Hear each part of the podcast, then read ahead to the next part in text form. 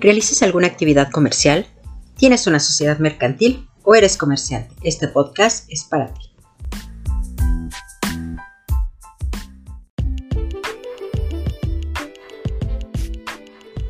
Hola, hola, muy buenas noches. Me encuentro muy contenta de poder compartir con ustedes mi primer podcast educativo. Si eres estudiante, si eres comerciante, ¿Tienes alguna sociedad mercantil o solo te interesa saber del tema? Este podcast es para ti. Como en la introducción lo decimos, este podcast se refiere a las actividades de comercio.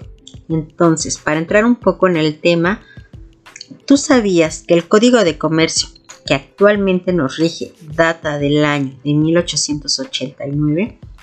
Sí, claro, ya sé, es muy viejo, pero las reformas, adiciones y derogaciones que ha sufrido hacen que siga vigente. Y bueno, en este código que, rige todas las actividades comerciales podemos encontrar al registro público de comercio. Bueno, este es el tema que nos interesa el día de hoy y que vamos a abordar.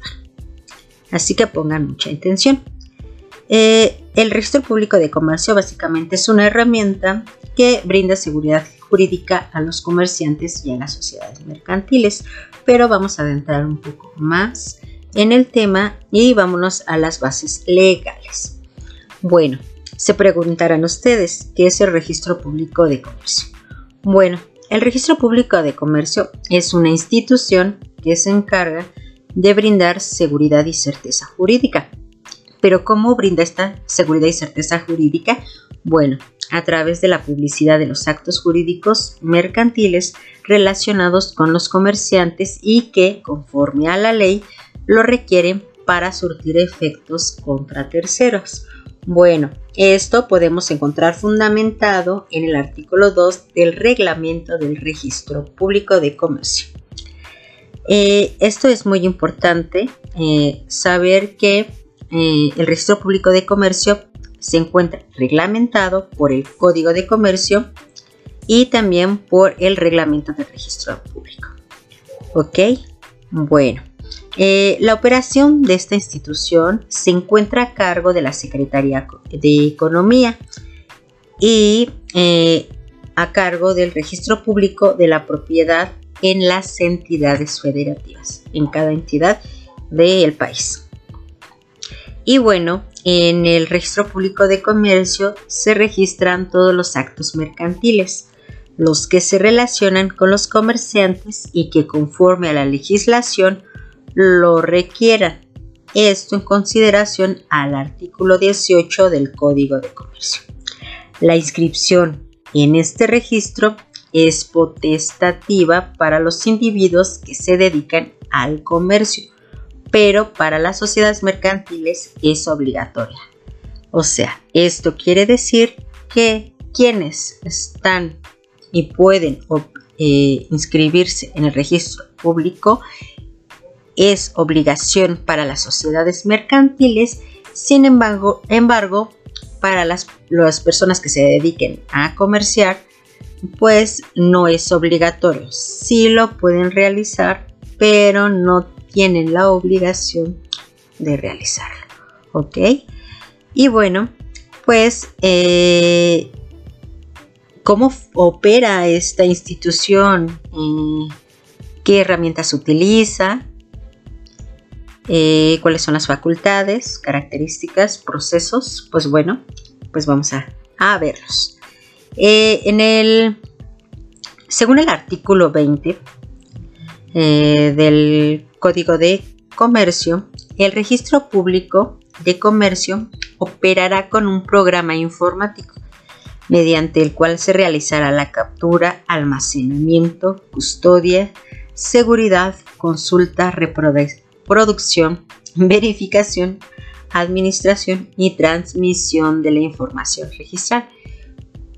Y ustedes se preguntarán qué programa informático es o qué plataforma. Bueno, la plataforma que se encarga de llevar a cabo todo este proceso, de manejar toda esta información, se denomina Sistema Integral de Gestión Registral, mejor conocido por sus siglas SIGER 2.0. Y como bien eh, lo reglamenta el artículo 20, en él se realiza la captura, almacenamiento, custodia, consulta, reproducción, verificación, administración y transmisión de la información. Entonces, esta es una herramienta muy importante que vamos a estar desarrollando durante todo el programa y que deben de poner principal atención, ya que esta es la herramienta básica que todos ustedes eh, van a utilizar si en algún determinado momento deciden eh, registrarse en el registro público de comercio. Pero bueno, sigamos.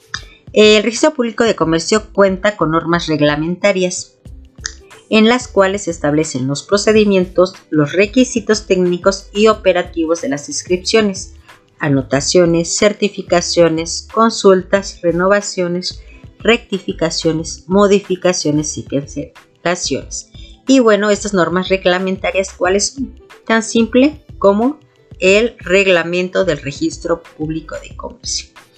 En él se encuentran desarrollado cada uno de estos puntos y que a lo largo de este podcast vamos a estar este, abordando.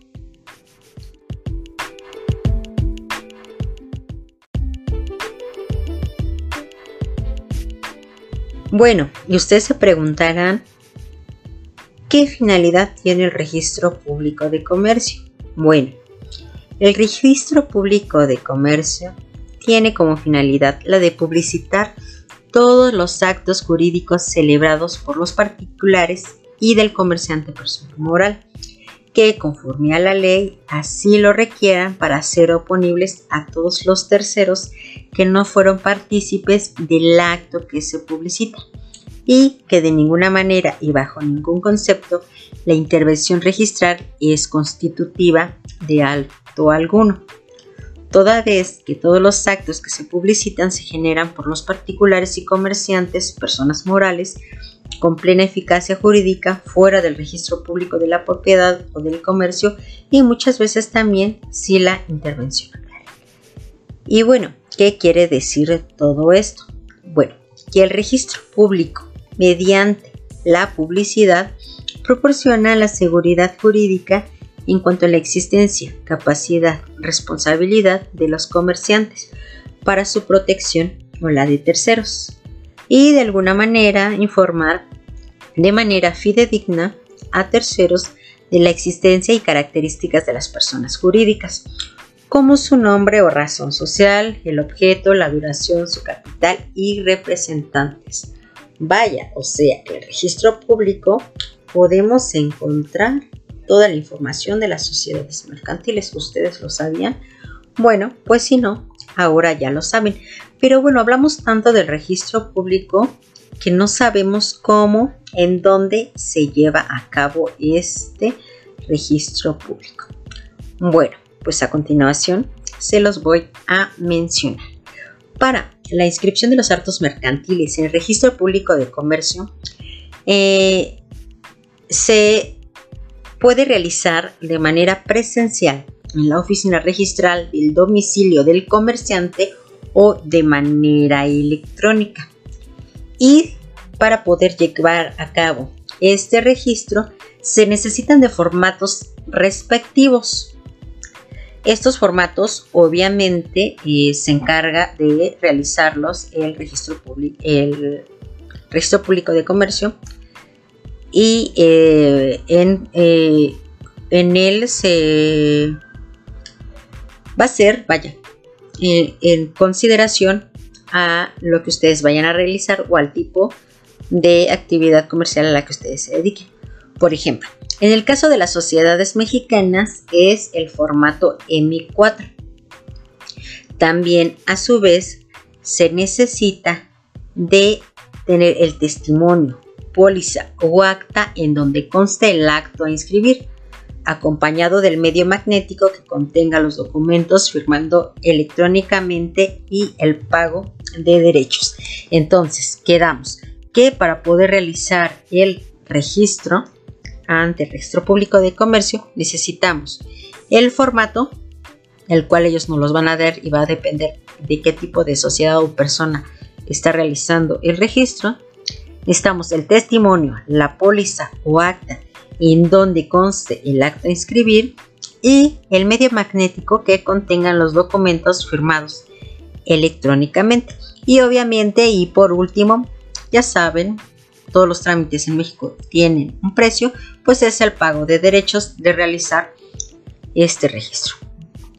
Bueno, eh, este inscripción en el registro público, pues es un poquito, eh, ¿cómo, decirlo así? Es un poquito largo el proceso para poder tener eh, este registro y que todas aquellas personas que se quieran registrar, pues bueno, deben de considerar que lleva su tiempo. Y bueno, pues ahorita con lo de la pandemia, pues es un poquito más difícil, sin embargo, creo que lo importante es que nos ha traído que pues nos abramos un poquito más a las tecnologías y confiemos un poquito más en hacer los trámites en línea. Obviamente, pues como nuestra capacidad electrónica eh, y de internet y también cuestiones de saber manejar pues todo lo que es en línea nos dificulta y a veces se saturan un poco las páginas, pero bueno, ahorita creo que es y seguirá siendo por mucho una de las mejores opciones para hacer el registro. ¿Ok? Bueno, eh, este registro público eh, para poder realizarlo consta de cuatro fases. La primera es la recepción física o electrónica. Obviamente esto dependerá de qué manera vayan a hacer ustedes su trámite.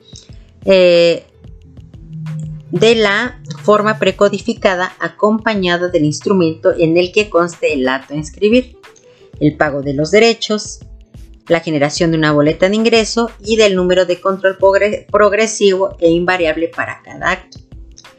Las inscripciones deberán hacerse en la Oficina de Registro Público de Comercio del domicilio del comerciante. Esto es importante. El registro se debe de llevar a cabo en la entidad o en el domicilio en donde se encuentran actualmente, o sea, donde residen y viven.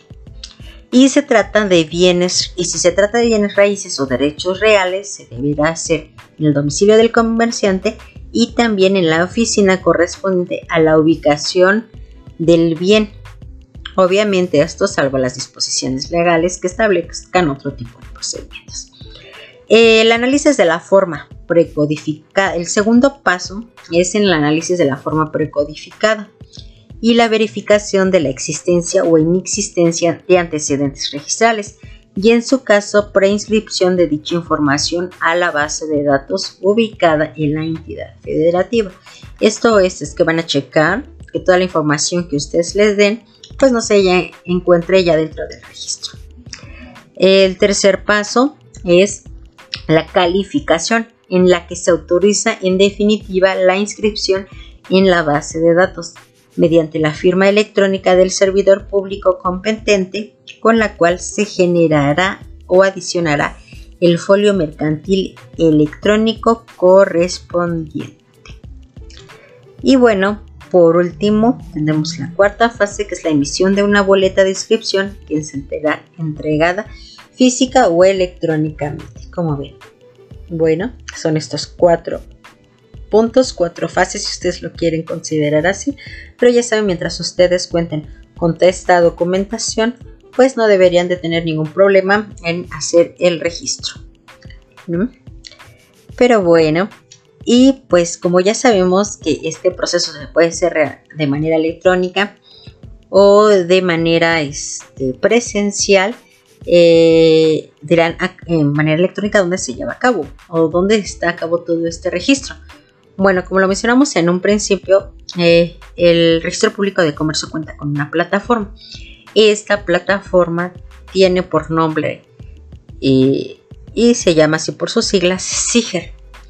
Y bueno, como ya lo vimos eh, en, el, paso de las fases acerca del registro, hasta el último nos van a dar una boleta de inscripción que se entrega física o electrónicamente en la que consta pues que ya se encuentran registrados en el registro público de comercio, vaya la redundancia. En él se encuentra un folio electrónico. Este folio electrónico se llama folio mercantil electrónico, mejor conocido como FME. Este folio es un número progresivo asignado automáticamente por el sistema que identifica a una sociedad mercantil o comerciante. Dicho folio se genera cuando se escribe por primera vez alguno de los actos considerados como constitutivos, como por ejemplo pues una constitución de una sociedad mercantil, una matriculación de comerciante individual y a él se agregan los actos posteriores que presenten para su inscripción a través de las formas codificadas. Los actos posteriores pueden ser modificaciones o incluso pues, la eliminación en el registro público.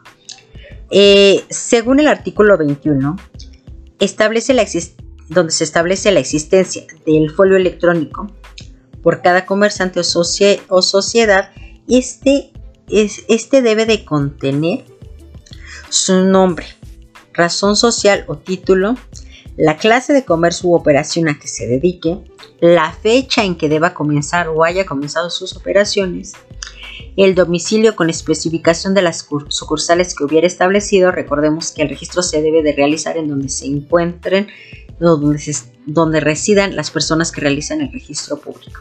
¿Ok? Eh, los instrumentos Mm, públicos en los que se haga constar la constitución de las sociedades mercantiles, así como los que contengan su transformación, fusión, escisión, disolución y liquidación. El acta también de la primera Junta General y los documentos a ella y las sociedades anónimas que se constituyan por suscripción pública. Eh, y para efectos de comercio y consulta electrónicos, opcionalmente los poderes y nombramientos, los funcionarios, así como las renuncias o revocaciones. También la licencia que un cónyuge haya dado al otro en términos de segundo párrafo del artículo 9 las capitulaciones matrimoniales y los documentos que acrediten alguna modificación en las mismas, los documentos justificativos de los saberes, el cambio de denominación o razón social, domicilio, objeto social, duración y el aumento o disminución del capital fijo. Y bueno, este también pues las emisiones de acciones, cédulas y obligaciones de ferrocarriles y de toda clase de sociedad. Vaya, se encuentra muchísima información en este foro. Y bueno, pues como lo mencionamos en un principio, la Secretaría de Economía es la que se encuentra a cargo del registro público de comercio. Pero, ¿qué atribuciones tiene esta Secretaría de Economía? Bueno, la Secretaría de Economía está a cargo del registro público de comercio. Emite los lineamientos necesarios para la adecuada operación del registro público eh, debe de establecer un programa informático para el registro público de comercio, que ya sabemos cuál es, que es el SIGER, y establece los formatos que serán de libre reproducción, así como los datos, requisitos y demás información necesaria para poder asentar los registros, como lo vimos en el proceso de registro como un M3 para las sociedades mercantiles. Y bueno, regular y vigilar de conformidad con las disposiciones aplicables perdón, la presentación del servicio registral mercantil a nivel federal, así como promover y apoyar el adecuado funcionamiento de los registros públicos locales.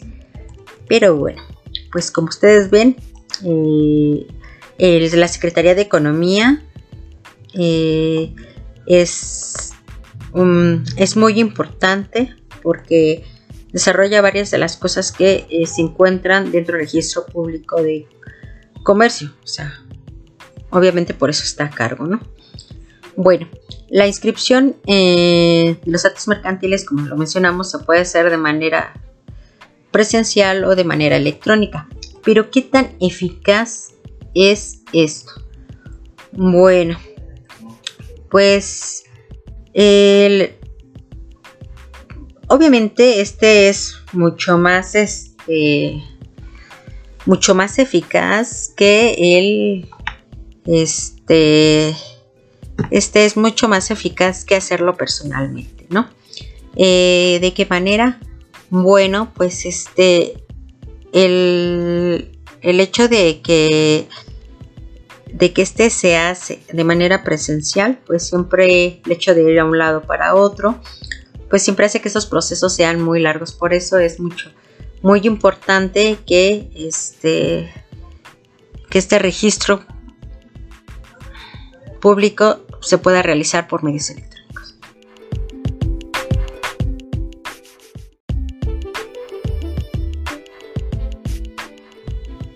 Bueno, bueno, como bien lo veníamos diciendo, este, qué tan eficaz, qué tan eficiente es este, eh, este estas inscripciones.